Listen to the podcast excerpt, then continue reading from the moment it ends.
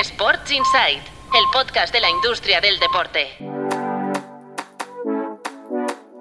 Muy buenos días, soy Álvaro Carretero y os traigo los titulares del jueves 19 de octubre.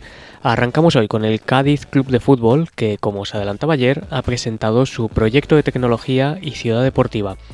El proyecto se llama Sportec City y conllevará una inversión total de 371 millones de euros.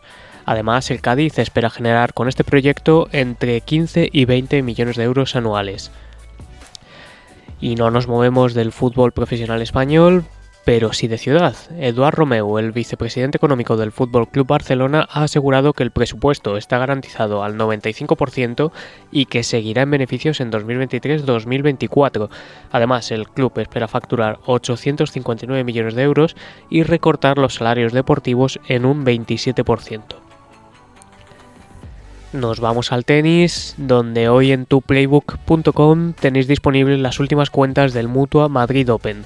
El torneo, ya en manos de IMG, registró un récord de ingresos de 53,4 millones de euros en 2022. Además, ganó 1,2 millones de euros, también su año más rentable. Y cerramos hoy con SailGP. La competición se ha asegurado 3,8 millones de euros de las instituciones andaluzas para retener la competición entre 2023 y 2025. Y hoy jueves, ya sabéis, os traemos la respuesta a nuestro kit semanal.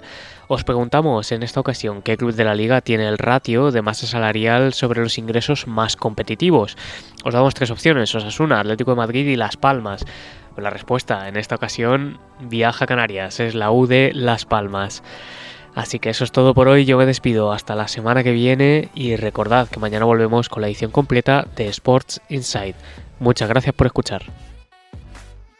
Sports Insight, el podcast de la industria del deporte.